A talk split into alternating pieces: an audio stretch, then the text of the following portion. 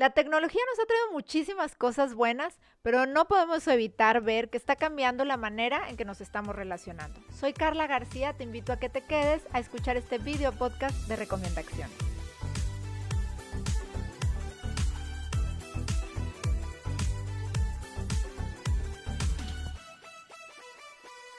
Cuando hablamos del tema de la tecnología y las relaciones humanas, no podemos evitar decir que pues, realmente está cambiando la manera en que nos relacionamos con las demás personas, incluso con nosotros mismos.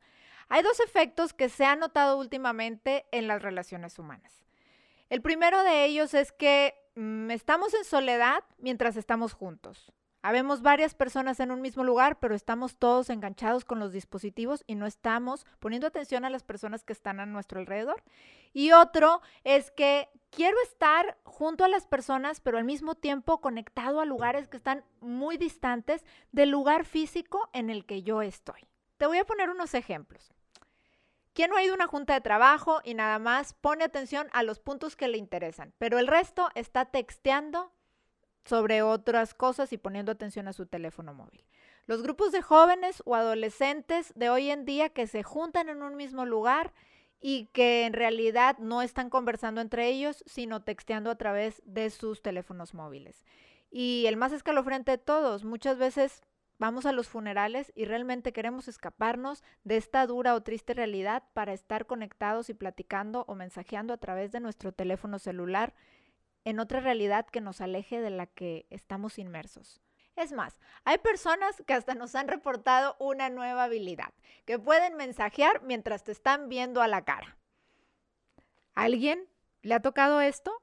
Pues bueno, déjame te explico que hay habilidades que son básicas e indispensables en nuestras vidas. El día de hoy, tristemente, existen adolescentes o jóvenes que no han desarrollado esta habilidad de hablar cara a cara. Pensemos en adolescentes de 16, 17, 18 años, que utilizan quizás los mensajes de texto para casi todo en su día a día. Pero tristemente cuando están de cara a un terapeuta, comentan que tienen la esperanza o que les gustaría en algún momento aprender cómo tener una conversación cara a cara. Pues esto se aprende haciéndolo, ¿no? ¿Y qué es lo difícil y retador de tener una conversación cara a cara? La primera cosa es que sucede en tiempo real. El segundo punto es que no estás preparado realmente para lo que te van a decir y rápidamente tienes que pensar en lo que vas a contestar. Como quien dice, no podemos controlar lo que va a suceder, lo que va a pasar ni lo que vamos a decir. Y por eso existe una magia súper interesante en los mensajes de texto y la conversación escrita, ya sea a través de tu WhatsApp, Messenger, tweets, correos electrónicos publicaciones electrónicas, las páginas donde encontramos pareja a través de Internet, todos estos medios nos van a permitir presentarnos como queremos ser. Podemos editarnos. Esto significa que yo le puedo borrar, le puedo corregir y pues, ¿cómo no? También le puedo retocar. Puedo retocar la cara, la voz, la piel, el cuerpo, las palabras, el mensaje. Pensamos muy delicadamente que no sé mucho, pero tampoco poco, sino lo justo para poder agradar al otro. Hay parejas jóvenes que incluso revelan que es muy desconcertante relacionarse con su pareja cara a cara, a diferencia de los mensajes de texto, que en los mensajes de texto su pareja eh, puede ser mucho más amorosa o apasionada, incluso interesante o con conversaciones más profundas y que cuando están cara a cara, pues es muy, muy diferente. Y esto está pasando en las nuevas relaciones de noviazgo. Las relaciones humanas son ricas. Claro, pueden ser complicadas y pues demandantes. Y nosotros a través de la tecnología pues queremos limpiarlas y monearlas y hacerlas diferentes, ¿sí?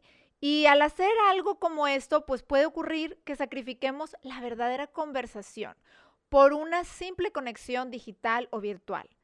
Y lo delicado es que con el tiempo parece que dejamos de darle importancia a este cara a cara. El mensaje de texto puede modificar mi estado de ánimo y tener cierto sentido en algunas ocasiones o bajo ciertas circunstancias.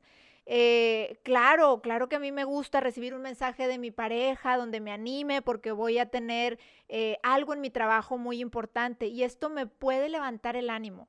Pero el mensaje de texto no funciona realmente para que nos conozcamos los unos a los otros, para entendernos, para aprender del otro.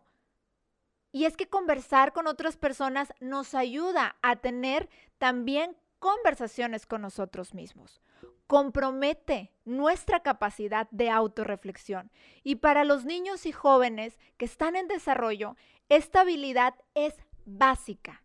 No pueden no tenerla. Así que te doy tres recomendaciones para este tema. Hay que ser consciente del aquí y el ahora. ¿Dónde estás? Esfuérzate por darle importancia a las personas que tienes frente a ti, verlos a la cara, dejar los dispositivos mientras estás conversando, poner atención. Número dos, rétate a conectarte pero offline, con los tuyos, con tu familia, con tus amigos, escuchar activamente lo que quieren decirte. Haz espacios para encontrarte cara a cara y conversar. Número 3. Aprende a estar a solas contigo mismo.